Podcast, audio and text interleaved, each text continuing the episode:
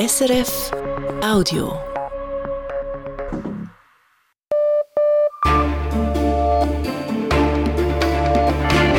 Radio SRF Echo der Zeit mit Brigitte Kramer. Freitag, der 15. Dezember mit diesen Themen. Es kommt Bewegung ins Europa-Dossier. Das ist ein Schwerpunkt heute. Der Bundesrat verabschiedet den Entwurf für ein Verhandlungsmandat. Das Ziel war klar. So viele Hindernisse wie möglich beseitigen und den Ansatz so wählen, dass er mehr Flexibilität und mehr Kreativität zulässt. So Außenminister Cassis. Das ordnen wir ein. Wir haben Reaktionen aus Politik und Wirtschaft und wir fragen bei unserem Korrespondenten in Brüssel, wie die EU dazu steht. Dann, die, die USA kritisieren Israel für die, Zitat, wahllosen Bombardierungen in Gaza. Dazu sagt Markus Keim von der Stiftung Wissenschaft und Politik. Es ist nicht nur ein humanitäres Anliegen, sondern ein strategisch-politisches Anliegen gleichermaßen, was die USA vortragen. Und da zeigt sich der israelische Ministerpräsident doch sehr, nennen wir es mal, sperrig und unzugänglich. Risse in einer Freundschaft, später bei uns. Und Serbiens Opposition hat sich gegen Premier Vucic's Vormacht zusammengeschlossen. Helfen wird es bei den Wahlen kaum, denn wer opponiert, wird diffamiert. Das Ringen zwischen der Schweiz und der EU um die künftige Form ihrer Beziehungen ist eine leidvolle, über zehn Jahre dauernde Geschichte. Jetzt schreibt der Bundesrat das nächste wichtige Kapitel. Er will ein Paket von neuen und erneuerten Abkommen. Heute hat er den Entwurf für ein entsprechendes Verhandlungsmandat verabschiedet und einiges an Transparenz geschaffen über die bisherigen Vorgespräche und bleibende Differenzen. Aus dem Bundeshaus Dominik Mayer. Für diesen Erfolg hat Bundesrat Ignazio Gassis gekämpft. Jetzt steht der Entwurf für ein Verhandlungsmandat. Unser Wohlstand gerät zunehmend unter Druck durch die vielfältigen Krisen in der Welt. In diesem Kontext ist es essentiell, dass wir die guten Beziehungen mit unseren Nachbarn pflegen, sagt der Außenminister. Das geplante Verhandlungspaket enthält einige Knackpunkte. Die Schweiz müsste künftig zum Beispiel im Grundsatz EU-Recht übernehmen, beim freien Personenverkehr etwa und auch in weiteren Bereichen. Tut sie es nicht, darf die EU mit Gegenmaßnahmen antworten, zum Beispiel mit Geldforderungen. Anderthalb Jahre lang haben die Diplomatinnen und Diplomaten sondiert, also Vorverhandlungen geführt. Ein gemeinsames Dokument zeigt, wo und wie sich Bern und Brüssel in etwa einig geworden sind. Der Bundesrat ist überzeugt davon, dass dieses Fundament genügend solid ist sagt Bundesrat Gassis. Einiges allerdings erinnert an den letzten gescheiterten Verhandlungsversuch. Die Übernahme von EU-Recht etwa war schon damals ein Streitpunkt und auch, dass bei bestimmten Uneinigkeiten zwischen der EU und der Schweiz der EU-Gerichtshof das letzte Wort haben soll. Diesmal aber habe die Schweiz in den Vorverhandlungen mehr Ausnahmen erreicht, betont der Bundesrat. Beispiel Zuwanderung. Einwanderer aus der EU müssen Arbeit haben. Nur dann sollen sie künftig nach fünf Jahren ein unbeschränktes Aufenthaltsrecht erhalten. Nach diesen fünf Jahren aber hätten Zuwanderer ein Bleiberecht, auch wenn sie danach Sozialhilfe benötigen. Christine Schraner-Burgener, die Staatssekretärin für Migration, räumt ein, dass in der Sozialhilfe allenfalls Mehrkosten entstehen, beispielsweise in einer schlechten Konjunkturlage, lässt sich nicht ganz ausschließen. Aber dieses Risiko steht kaum im Verhältnis zu einem gesamtwirtschaftlichen Vorteil der Personenfreizügigkeit. Es gibt viele weitere Knackpunkte, zum Beispiel das Geld. Die Schweiz soll künftig regelmäßige Beiträge zahlen zugunsten von ärmeren EU-Staaten. Wie viel ist noch offen? Ein wahres Pièce de Résistance aber dürfte der Schutz der hohen Schweizer Löhne sein. Die Schweiz soll gewisse Garantien erhalten, aber auch Zugeständnisse machen. Heute zum Beispiel müssen Firmen aus der EU Geld hinterlegen, bevor sie einen Auftrag in der Schweiz ausführen. Ein Pfand für allfällige Bußen wegen Lohndumpings. Dieses Pfand soll künftig bei weitem nicht mehr in allen Fällen zulässig sein. Zugeständnisse wie dieses lehnen SP und Gewerkschaften vehement ab. Bundesrat Gassis weiß das und er betont, für den Bundesrat seien die Vorverhandlungen nicht bindend oder wörtlich keine roten Linien. Alles kann nochmal verhandelt werden. Und dort, wo wir noch nicht das Ziel erreicht haben, werden noch einmal diskutiert, beispielsweise im Lohnschutzbereich. Die Frage ist, ob auch für Brüssel alles noch verhandelbar ist. EU-Kommissionsvizepräsident Maros Šefčovič sagt heute, die Ergebnisse der Vorverhandlungen seien Schlüsselelemente, die respektiert werden müssten. I see the common understanding as a result of very hard diplomatic work. This should be the key elements which should be also then respected in our negotiations.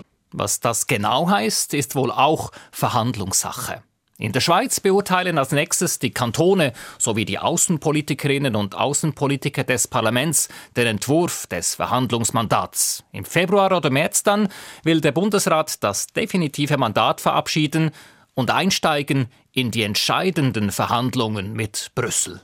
Dominik Mayer hat berichtet. Nun also liegt der Entwurf für ein Verhandlungsmandat mit der EU vor. Philipp Burkhardt im Bundeshaus. Ist das nun als eine Art Befreiungsschlag zu werten? Ja, das Klima war ja sehr frostig, nachdem der Bundesrat die Gespräche über ein Rahmenabkommen mit der EU vor zwei Jahren abgebrochen hatte. Inzwischen hat es doch eine Annäherung gegeben. Nach 18 Monaten Sondierungsgesprächen liegt ein gemeinsames Papier vor, das die Basis ist für Verhandlungen. In verschiedenen umstrittenen Punkten hat es eine Annäherung gegeben, aber es bleiben immer noch Knackpunkte. Es sind sogar ein paar neue aufgetaucht. Und selbst wenn die Schweiz und die EU zu einem Verhandlungsergebnis kommen sollten in den nächsten Monaten, bleibt die Frage, ob das Ergebnis Ergebnis dann eine Volksabstimmung überstehen würde. Das jetzt angepeilte Paket bringt für die Schweiz zahlreiche Vorteile, aber auch viele Nachteile und es wird eine Menge kosten, denn die EU fordert von der Schweiz regelmäßige Zahlungen ohne zeitliche Limite. Danke fürs Erste. Wir ordnen das alles später in der Sendung weiter ein. Dann haben wir auch erste Reaktionen aus Politik und Wirtschaft und wir nehmen Charles Liebherr in Brüssel dazu. Das alles nach der Nachrichtenübersicht, heute mit Sandro Peter. Handynetze, die angezapft werden, Datennetze, die unter der Kontrolle eines anderen Staates stehen. Gegen diese Gefahren möchte der Bundesrat die Schweiz mit einem neuen Gesetz schützen. Der Bundesrat will eingreifen können, wenn Lieferanten von Technologie als problematisch für die Sicherheit der Schweiz gelten. Darunter fallen etwa solche, die von einem Staat kontrolliert werden, der ein geopolitisches Risiko für die Schweiz darstelle, schreibt der Bundesrat. Und Telekom-Firmen sollen verpflichtet werden, Geräte, Anlagen und Software von verschiedenen Lieferanten zu beschaffen und zu betreiben, um Risiken zu minimieren. Das zuständige Departement wird nun einen Gesetzesentwurf dazu ausarbeiten. Ähnliche Diskussionen gibt es in den USA und auch in der EU. Dabei geht es unter anderem um den chinesischen Huawei-Konzern. In Schwanden im Kanton Glarus dürfen rund 40 Personen definitiv nicht mehr in ihre Häuser zurückkehren. Nach einem Erdrutsch im August sei das betroffene Gebiet nicht mehr bewohnbar, teilen die Gemeindebehörden mit. Sie wollen die rund 70 Bauten in der roten Zone nun abreißen lassen, weil noch viel mehr Material abrutschen dürfte. Im Kanton Uri hat die Polizei einen Lieferwagen mit 14 Personen im Laderaum gestoppt. Der Lieferwagen habe sich in Italien einer Polizeikontrolle entzogen, teilt die Kantonspolizei Uri mit. In Flüelen habe die Polizei den Lieferwagen anhalten können. Die 14 Personen, die im Laderaum des Lieferwagens waren, seien vermutlich syrische Staatsangehörige. Wegen der Angriffe von Houthi-Rebellen hat die Großreederei Maersk angekündigt, vorläufig keine Schiffe mehr durch das Rote Meer fahren zu lassen. In den vergangenen Stunden und Tagen haben die von Iran unterstützten Houthi-Rebellen von Jemen aus mehrere zivile Schiffe im Roten Meer angegriffen. Neben Maersk-Frachtern sind auch Schiffe der deutschen Hapag-Lloyd und der Reederei MSC mit Sitz in Genf angegriffen und zum Teil getroffen worden. Über das Ausmaß der Schäden ist nichts bekannt. Die Route durchs Rote Meer und den Suezkanal ist die wichtigste Schiffsverbindung zwischen Asien und Europa. Die israelische Regierung hat der Lieferung von Hilfsgütern in den Gazastreifen über einen israelischen Grenzübergang zugestimmt. Das teilte das Büro von Regierungschef Benjamin Netanyahu mit. Durch die Öffnung des Grenzübergangs Kerem Shalom im Süden des Gazastreifens könne sichergestellt werden, dass täglich 200 Lastwagen mit Hilfsgütern zu den Menschen im Gazastreifen gelangten, hieß es. Die USA und auch die Weltgesundheitsorganisation begrüßen den Schritt. EU-Kommissionspräsidentin Ursula von der Leyen hält eine Lösung im EU-Budgetstreit für möglich, auch ohne die Zustimmung von Ungarn. Das sagte von der Leyen nach dem Gipfel der Staats- und Regierungschefs und Chefinnen der EU-Länder. Am Gipfel ist die Überarbeitung des EU-Budgets gescheitert. Der ungarische Regierungschef Viktor Orban hatte sein Veto eingelegt.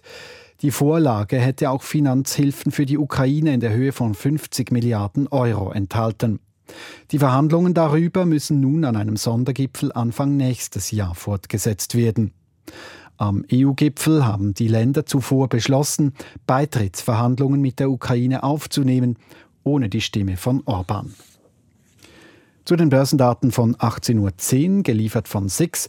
Der Swiss Market Index schließt bei 11.192 Punkten, minus 0,2 Prozent. Der Dow Jones Index in New York ist im Vergleich zum Vortag unverändert. Der Euro wird zu 94 Rappen 77 gehandelt, der Dollar zu 86 Rappen 84. Und wie wird das Wetter, Sandro Peter? Morgen liegt im Norden zum Teil Hochnebel, dieser lockert sich tagsüber vielerorts auf. Oberhalb von 900 bis 1200 Metern ist es meist sonnig. Je nach Sonnenschein gibt es im Norden 2 bis 5 Grad, im Süden 9 Grad. Sie hören das Echo der Zeit. Zurück zum heutigen Bundesratsentscheid. Die Landesregierung hat den Entwurf für ein Verhandlungsmandat mit der EU präsentiert. Damit sollen die bilateralen Beziehungen langfristig stabilisiert und weiterentwickelt werden. Wie dieser Entwurf bei politischen Parteien, den Sozialpartnern und der Wirtschaft ankommt, im Bericht von Bundeshausredaktorin Ruth Witwer. Fast schon ins Schwärmen geraten die Wirtschaftsverbände. Man sei erfreut über die Fortschritte, heißt es beim Schweizerischen Arbeitgeberverband. Seit dem Scheitern des Rahmenabkommens vor zweieinhalb Jahren sei die Schweiz nun bedeutend weitergekommen. Auch bei Economie Suisse sieht Geschäftsleitungsmitglied Jan Atteslander den Entwurf als große Chance. Der Bundesrat und die Diplomatie hätten der EU einige Verbesserungen abbringen können, sagt Atteslander. Die Rechtssicherheit kann damit wiederhergestellt werden. Die haben wir verloren. Und gleichzeitig kann der bilaterale Weg auch dort weiterentwickelt werden mit neuen Abkommen, wo die Schweiz das möchte und die EU dazu bereit ist. Auch die Kantone äußern sich positiv. Mit dem Entwurf sei ein wichtiger Schritt getan worden, schreibt die Konferenz der Kantonsregierungen. Die Kantone erwarten, dass die EU der Schweiz insbesondere beim Forschungsprojekt Horizon Europe weiter entgegenkommt. Den von FDP-Außenminister Cassis geforderte neue Ansatz sieht sein Parteipräsident Thierry Burkhardt als erfüllt.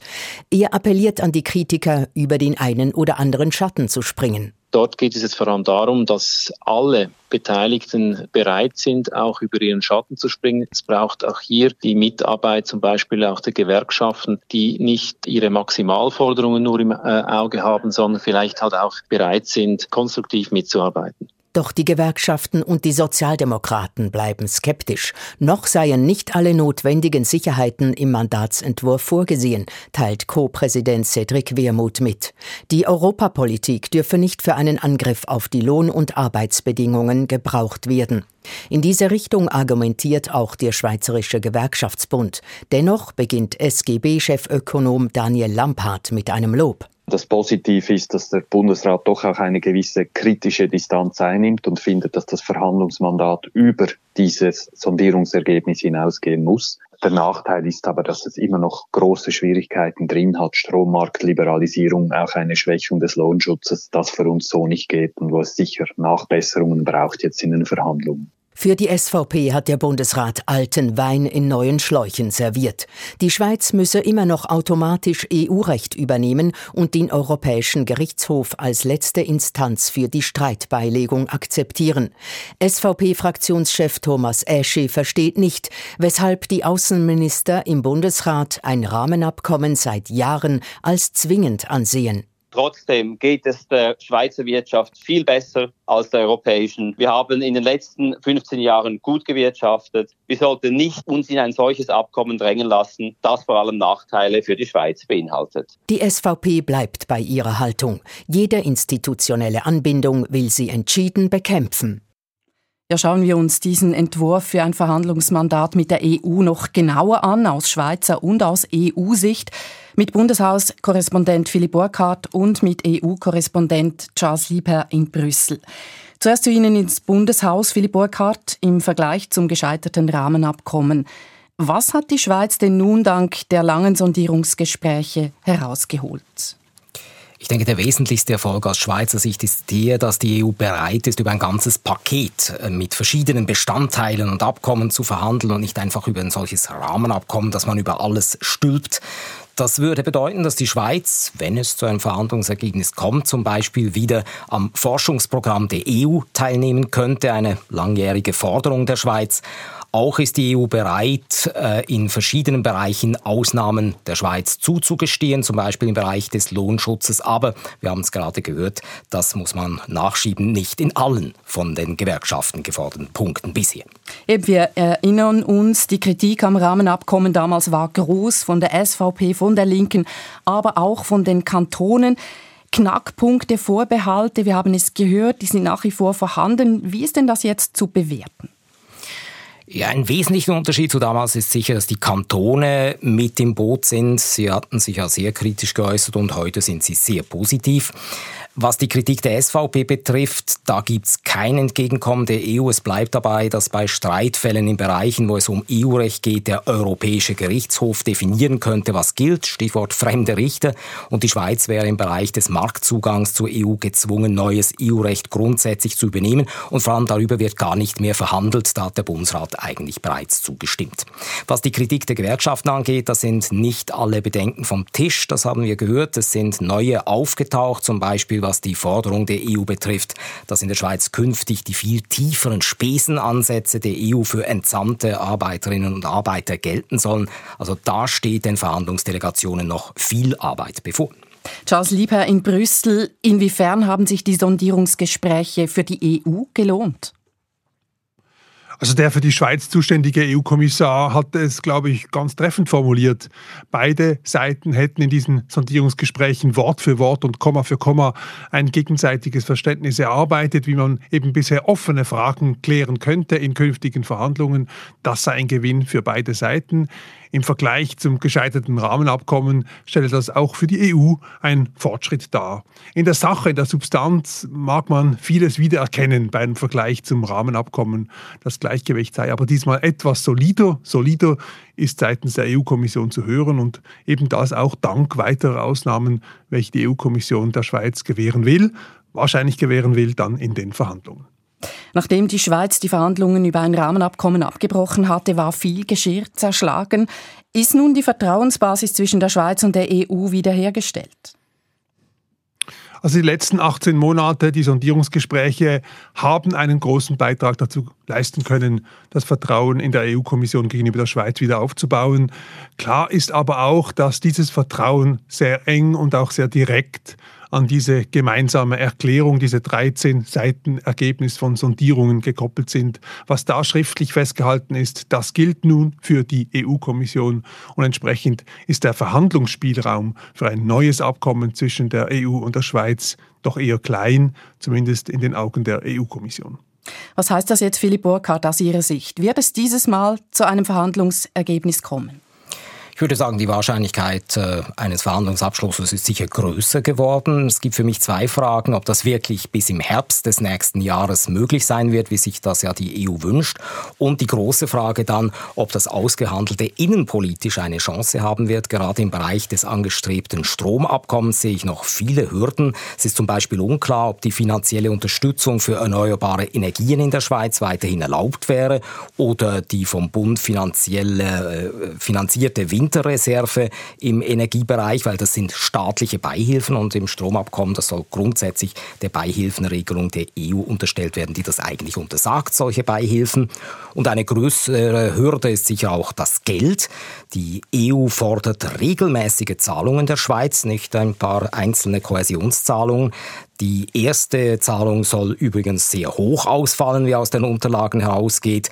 Ob die Schweizer Stimmbevölkerung dann bereit ist, zur regelmäßigen Zahlerin für die EU zu werden, das ist für mich eine offene Frage.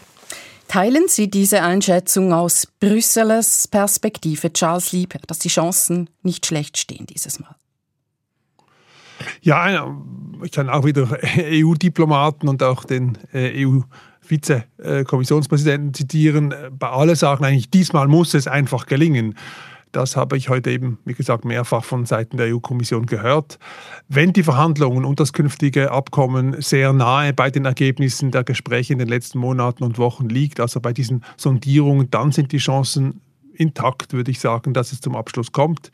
Wichtig ist auch, dass es nun rasch mit konkreten weiteren Ergebnissen vorangeht, also Mandat, Verhandlungsbeginn dass nicht wieder der Eindruck entsteht, die Schweiz spiele auf Zeit. Das ist sicher auch eine wichtige Voraussetzung für einen Erfolg. Danke für diese Einordnung, EU-Korrespondent Charles Liebherr direkt aus Brüssel und Philipp Burkhardt aus dem Bundeshaus. Das ist das Echo der Zeit auf Radio SRF und so geht es bei uns weiter. Mit US-Präsident Biden, der Israel zu mehr Vorsicht im Gaza-Krieg anhält, auch aus innenpolitischem Kalkül. Mit verschiedenen westeuropäischen Lösungsvorschlägen zum Umgang mit Migration und der Erkenntnis, so richtig funktioniert keiner. Mit dem System Vucic in Serbien. Es kontrolliert die Medien und hält damit die Opposition in Schach. Zudem in der Sendung das neue Duo an der Spitze von SRF Audio und Digital. Demonstrativ und in betont freundschaftlicher Verbundenheit haben sich die USA nach dem Angriff der Hamas an Israels Seite gestellt. Nun aber tun sich Gräben auf. US-Präsident Biden wirft Israel wahllose Bombardierungen im Gazastreifen vor. Es sind die bisher schärfsten Töne an die Adresse von Israels Ministerpräsident Netanyahu. Israel hingegen betont, man werde den Krieg fortsetzen bis zum absoluten Sieg. Markus Keim ist Sicherheitsexperte bei der Stiftung Wissenschaft und Politik in Berlin. Ich habe ihn gefragt, wenn Sie die aktuelle Beziehung Biden-Netanyahu in einem Stichwort beschreiben müssten, was würden Sie sagen?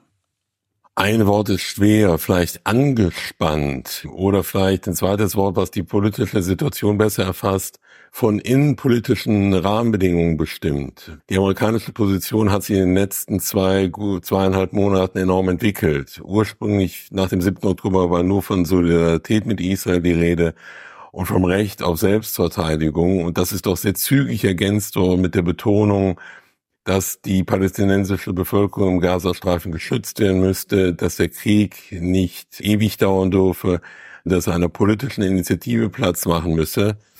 Und da schimmert doch auch ein bisschen amerikanische Innenpolitik durch, weil der Konflikt im Gazastreifen belastet die Wiederwahlbemühungen des amerikanischen Präsidenten. Es gibt doch eine Reihe von amerikanischen Organisationen, also Organisationen amerikanischer Muslime und arabischstämmige Amerikaner, die sich bereits von ihm distanziert haben. Und mit diesem Bemühen, jetzt der palästinensischen Sache stärker Gehör zu verschaffen, trägt der amerikanische Präsident diesen Umfragen Rechnung. Das beantwortet die Frage, warum Joe Biden das im jetzigen Moment tut. Schauen wir doch noch an, welche Qualität das hat. US-Präsident Biden mahnt ja schon länger, Israel solle mehr Rücksicht auf die Zivilbevölkerung in Gaza nehmen. Ist er jetzt vom Mahner zum Warner geworden oder welche neue Qualität erkennen Sie? Der amerikanische Präsident denkt über das Ende des Krieges hinaus und stellt die Frage, die ja auch viele andere westliche Beobachter dem israelischen Ministerpräsidenten stellen jetzt etwas lauter und vernehmlicher. Was ist die israelische Ordnungsvorstellung für den Tag nach dem Ende des Krieges? Wann auch immer beendet sein wird, in welcher Form auch immer beendet sein wird.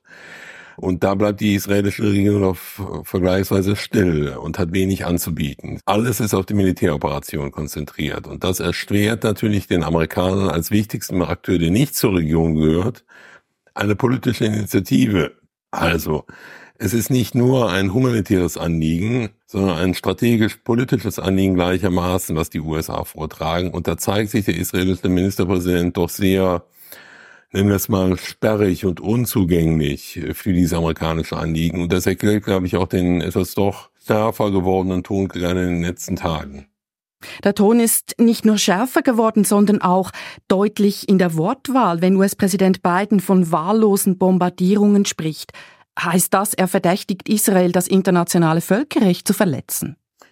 Ob er das konkret tut, kann ich nicht beurteilen. Das hat er explizit nicht angedeutet, aber er schlägt sich doch oder bewegt sich ganz vorsichtig auf die Seite der Kritiker Israels zu und aus den Gründen, die ich gerade angesprochen habe. Er muss innenpolitisch Rücksicht nehmen auf die, es sind keine Mehrheiten, aber es sind doch sich veränderte gesellschaftliche Bedingungen. Früher war es so, dass die amerikanischen Juden ganz eindeutig ausschließlich das Anliegen Israels unterstützt haben. Mittlerweile gibt es eine junge Generation von amerikanischen Juden, die sich von Israel distanzieren und die sich auch von der amerikanischen Israel-Politik distanzieren. Sie haben das Wort störrisch genannt in Bezug auf Premier Netanyahu in Israel. Das Land schwört die USA auf einen langen Krieg ein. Macht die Warnung der USA Israels Premier Netanyahu keinen Eindruck? Ich würde es so formulieren, wenn überhaupt jemand Einfluss auf den israelischen Ministerpräsidenten hat, dann sind es die USA. Aufgrund ihrer großen militärischen Unterstützung, aufgrund ihrer finanziellen Unterstützung, auch aufgrund ihrer bisherigen ganz eindeutigen Parteinahme. Umgekehrt formuliert würde ich aber nicht behaupten, dass er sich diesem Einfluss stark öffnet, sondern er verfolgt seinen Kurs der Autonomie, seine Politik liest er ganz klar und ausschließlich an den israelischen nationalen Interessen orientiert. Und davon scheint er nicht abzubringen zu sein. Und dementsprechend ist auch berechtigt, von einem sperrigen, störrischen oder schwierigen Alliierten zu sprechen. Und es wäre falsch, eben den äh, israelischen Ministerpräsidenten sozusagen nur als einen Stellvertreter der USA in der Region zu betrachten, sondern im Gegenteil, die amerikanische Politik leidet strategisch unter der gegenwärtigen Politik des israelischen Ministerpräsidenten. Und welche Möglichkeiten sehen Sie denn für die USA, den Druck allenfalls weiter zu erhöhen? Also Sie haben natürlich formal betrachtet Hebel. Ähm, Sie sind der größte Waffenlieferant Israels. Äh, jährlich gehen vier Milliarden US-Dollar an Militärhilfe an Israel. Sie sind der wichtigste politische Unterstützer. Sie halten, das haben wir in den letzten Wochen ja mehrmals gesehen, ihre Hand über die Israel in den Vereinten Nationen. All das könnten Sie androhen, nicht mehr zu tun. Nur dann würde der amerikanische Präsident eben sich auch mit den amerikanischen Juden anlegen, die stabile Wähler seiner Partei sind. Die wählen in der Regel demokratisch. Die USA mahnen ja aber auch, Israel verliere gerade die internationale Unterstützung, also nicht nur in den USA. Wie groß sehen Sie die Gefahr, dass sich Israel mit dem Gaza-Krieg isoliert oder noch mehr isoliert?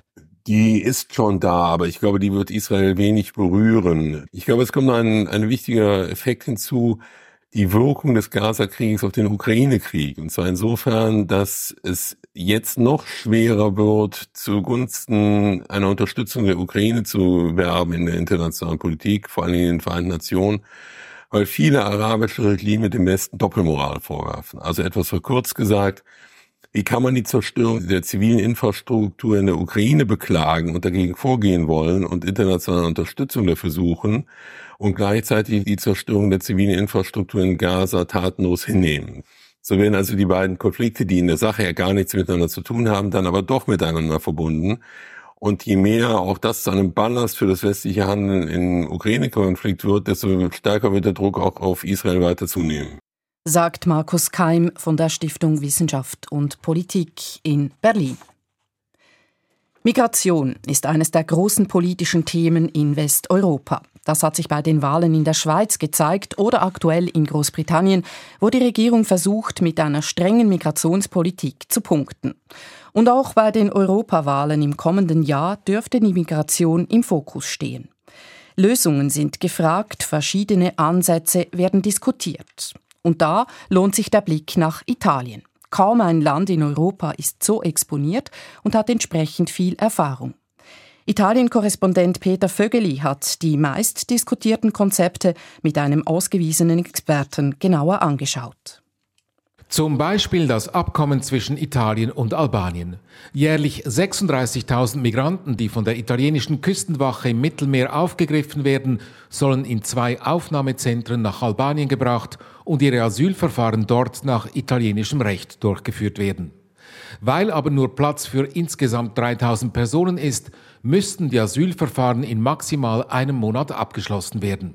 Das sei völlig illusorisch, sagt Migrationsexperte Christopher Hein. Er arbeitet an der renommierten Louise-Universität in Rom und hat den italienischen Flüchtlingsrat mitbegründet. In der ersten Instanz dauert das Verfahren gegenwärtig zwischen anderthalb und zwei Jahren. Und danach gäbe es noch immer die Möglichkeit, vor Gericht Rekurs einzulegen. Selbst in der Schweiz mit ihren straffen und kurzen Instanzenwegen dauert ein Asylverfahren durchschnittlich 140 Tage. Die nächste Frage lautet, was passiert, wenn der Asylantrag in Albanien abgelehnt wird? Albanien hat überhaupt keine Abkommen mit irgendwelchen Herkunftsländern, weil es kein Einwanderungsland ist. Italien ja, aber dann ist auch die Frage, welches Recht wird für die, für die Rückschiebung äh, angewendet. Das Konzept Auslagerung in Drittstaaten birgt in der Praxis zahlreiche Fallstricke. Ein zweites Zauberwort der Stunde lautet Rückübernahmeabkommen. Sprich, sichere Herkunftsländer verpflichten sich, abgewiesene Asylbewerber zurückzunehmen. Die meisten Rückübernahmeabkommen funktionieren nicht. Ja, es gibt Ausnahmen, zum Beispiel also zwischen Italien und Ägypten. Aber das seien eben nur Einzelfälle, sagt Hein. Gerade ärmere Länder hätten gar kein Interesse an solchen Abkommen. Weil sie auch wirtschaftlich davon abhängig sind, dass die Menschen Geld aus europäischen Ländern an die Familien in den Herkunftsländern schicken. Das heißt, Rückübernahme funktioniere nur, wenn sie mit einer Reintegration einhergehe. Das ist aber kostspielig. Konzept 3. Abkommen, die eine Migration verhindern sollen, wie jenes, das die EU jüngst auf Initiative von Italien mit Tunesien abgeschlossen hat. Die Idee, die EU zahlt eine Milliarde Euro, damit Tunesien eine Weiterreise von Migranten nach Italien verhindert. Doch Tunis will die damit verknüpften Bedingungen des IWF und der EU nicht akzeptieren. Und solche Abkommen machen Europa erpressbar. Dazu kommt, dass sie einen Verschiebeeffekt zur Folge haben. Nach dem Abkommen mit Libyen, wo die Zustände in den Aufnahmelagern unmenschlich sind, Stichwort Misshandlungen und Vergewaltigungen, seien die Migranten nach Tunesien ausgewichen. Jetzt machen wir ein Abkommen mit Tunesien, was in gewisser Weise das gleiche ähm, Exempel wiederholen soll. Mit der Folge, dass die Kanarischen Inseln zu einem neuen Zielland werden. Das heißt, immer nur die heiße Kartoffel von einem zum anderen zu geben, das ist genau das Gegenteil einer gemeinsamen solidarischen europäischen Politik. Und schließlich plant Brüssel die Einführung von Asylverfahren an der EU-Außengrenze, vor allem wenn die Betroffenen aus Ländern kommen, die als weitgehend sicher gelten. Das sei praktisch beschlossene Sache, aber rechtlich bedenklich, weil die Betroffenen in der Zeit des Verfahrens quasi in Haft seien, sagt Hein. All das bedeutet aber nicht, dass es keine, sondern dass es keine einfachen Lösungen gibt. Ein Grundsatzproblem sei erstens, dass über 90 Prozent aller Asylbewerber irregulär nach Europa einreisen, weil sie keine reguläre Einreisemöglichkeit haben, sagt Hein. Und zweitens fehlende Solidarität und kein Gesamtkonzept für den Schengen-Raum. Wir sehen, dass zehn Mitgliedstaaten der Europäischen Union weniger als 5000 Asylbewerber pro Jahr haben. Ja. Hingegen sind die Top-Länder, also Deutschland, Frankreich, Spanien, Österreich und Italien zusammen machen über 80 Prozent der Asylbewerber aus. Gerne werden Migranten, die nicht im Lande bleiben wollen, weitergewinkt. Das macht Italien, das macht aber auch die Schweiz. Das Thema Migration prägt die Wahlkämpfe in Europa maßgeblich und steht damit im Zentrum der politischen Aufmerksamkeit. Doch insgesamt wird die Zahl der Asylanträge dieses Jahr schengenweit nur gering ansteigen. 2022 waren es 966.000 Asylbewerber, bis Ende September 23 lag die Zahl bei 800.000. Deutschland hat nicht einmal halb so viel Asylbewerber wie 2016. Das heißt nicht, dass Migration kein Problem ist. Die Zahlen sind nach Corona wieder deutlich gestiegen. Aber es sind nicht völlig neue Dimensionen. Neu ist aber, dass fünf Millionen Menschen aus der Ukraine in die EU geflohen sind. Für sie gelten aber andere Regeln. Die diskutierten neuen Verfahren sind nicht für sie gedacht. Der Migrationsexperte Christopher Hein sieht das Zuwanderungsproblem mit Blick auf die Überalterung Europas und den Fachkräftemangel zwar als Chance, aber es wird ein Problem, wenn ich diese Chance nicht manage, wenn ich sie keine Instrumente habe, sie in vernünftige und das heißt auch legale Bahnen zu bringen. Dieses Management funktioniert nicht. Schnelle und billige Lösungen gibt es nicht. Ein solidarisches Gesamtkonzept für Europa fehlt. Der Bericht von Peter Vögeli hier im Echo der Zeit. Bei uns geht's weiter mit den Wahlen in Serbien, wie Präsident Vucic seine Konkurrenz in die Schranken weist und mit der neuen SRF-Chefredaktion Audio Digital, wer die beiden sind und was sie für Pläne haben. Serbiens Präsident Alexander Vucic sitzt fest im Sattel. Seit über zehn Jahren regiert er das Land. Auch die Parlamentswahlen diesen Sonntag dürften daran nichts ändern. Die Opposition hat sich zwar erstmals zusammengetan zu einer breiten Koalition. Doch trotz vereinten Kräften dürfte der Versuch scheitern, die Regierungspartei von Vucic zu schlagen und die Mehrheit im Parlament zu erringen. Das hat auch damit zu tun, dass man die Wahlen in Serbien nicht als fair bezeichnen kann. So sind etwa die Medien weitgehend in der Hand der Regierungspartei. Aus Belgrad Janis Fahrländer. Der Oppositionspolitiker George Miketic ist überrascht, als der serbische Präsident Alexander Vucic im Fernsehen plötzlich über ihn spricht. It was announced that I should be very ashamed of myself. That's what President said himself on the TV with the national frequency on Sunday night. Er wisse etwas über ihn, sagt Vucic, und er, Miketic, solle sich schämen. Am nächsten Morgen bekommt George Miketic eine Nachricht, ein Screenshot eines privaten Sexvideos versehen mit einer Warnung, er solle zukünftig besser schweigen. Das Video stammt von einem alten Handy, das dem Politiker vor zwei Jahren bei einem Einbruch geklaut wurde. Statt zu schweigen, veröffentlicht der Parlamentsabgeordnete einer linken Oppositionspartei die Nachricht inklusive Screenshot auf Social Media und beschuldigt Alexander Vucic dahinter zu stehen. Am Tag darauf doppelt Vucic erneut im Fernsehen nach und bezeichnet Miketic als menschlichen Abschaum. On je jedna ljudska sramota, da vam ja to kažem, a ja, nažalost, ne mogu da govorim o svemu što znam. Leider könne er nicht alles sagen, was er wisse, so Vucic, nur um dann doch Details aus dem Video zu erzählen. Dabei kennen zu diesem Zeitpunkt nur George Miketic und die Erpresser den Inhalt des Videos. Damit habe der Präsident eine Botschaft senden wollen, ist Miketic überzeugt. I know about everyone, everything don't you know play with us. That was his message to me and to everyone else. Was Miketic passierte, könne jedem passieren, der die Macht des Präsidenten in Frage stellt. Tagelang berichteten danach die regierungsnahen Medien über Miketic. Ein beliebter Privatsender zeigte sogar das komplette Video. Der Fall zeigt exemplarisch, wie die Regierung die Institutionen und die Medien für die eigenen Zwecke nutzt.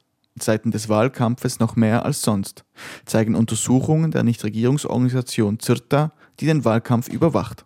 Die Regierungspartei erhalte 75 Prozent der gesamten Sendezeit zur Primetime in den landesweiten Fernsehsendern, sagt Tamara Brankovic von CIRTA. Die Berichterstattung fokussiert vor allem auf Alexander Vucic. Seine Person, sonst schon omnipräsent in Serbien, dominiert derzeit den öffentlichen Raum. Dabei steht er als Präsident gar nicht zur Wahl, doch die Macht konzentriert sich mittlerweile bei ihm. That's actually just pointing basically to this centralization of power that we witnessed for more than 10 years now. Er und seine Partei kontrollierten alle Regierungsebenen, bis hinunter zu den Gemeinden, sagt Tamara Brankovic. Diese Machtfülle ermögliche die Kontrolle über die Institutionen im Land. Ein weiterer, wichtiger Bestandteil im System Vucic for example, so public institutions, social welfare system, healthcare system, etc., to pressure employees in the public sector. So Auf verschiedenen Ebenen werde Druck aufgebaut. Es gebe Berichte, dass Angestellte staatlicher Unternehmen oder Beamte eine gewisse Anzahl Wahlstimmen garantieren müssten. Ansonsten riskierten sie ihre Stelle. Eine aktuelle Recherche des unabhängigen Zentrums für Investigativjournalismus ZINS zeigt, wie das funktioniert. Die Journalistin Ivana Milosavljevic hat sich in einem Callcenter anstellen lassen, das für die Regierungspartei Wahlkampf betreibt. Schnell seien ihr dabei Bedingungen gestellt worden. that I vote for SNS uh, in the upcoming elections, uh, to take a photo of my vote and to send to her in order to, to work. Sie müsse für die Regierungspartei stimmen und dies mit einem Foto beweisen. So könne sie am Wahltag selbst ebenfalls arbeiten. An dem Tag wäre das Gehalt dreimal höher als sonst. Die Angestellten erhalten den Lohn bar auf die Hand. So taucht das Callcenter in keiner offiziellen Rechnung der Partei auf. Die Mitarbeitenden hätten Listen von potenziellen Wählerinnen und Wähler erhalten, erzählt Ivana Milosavljevic. Darauf waren persönliche Daten aufgeführt, etwa die ID-Nummer. Sie vermutet, es habe sich dabei um eine Kopie des zentralen Wahlregisters gehandelt. Das wäre illegal. Which is like illegal to have a copy of it. None of the political parties should have those lists, uh, especially not for political propaganda. Das System, das sich Alexander Vucic in den letzten Jahren aufgebaut hat, dürfte seiner Partei auch dieses Mal den Wahlsieg bescheren. Und doch ist die Opposition dieses Jahr so gut aufgestellt wie lange nicht mehr. Dank einer gemeinsamen Liste fast aller Oppositionsparteien könnte in der Hauptstadt Belgrad, wo auch das lokale Parlament neu besetzt wird, der Sieg gelingen. Es wäre ein erster Riss im System Vucic.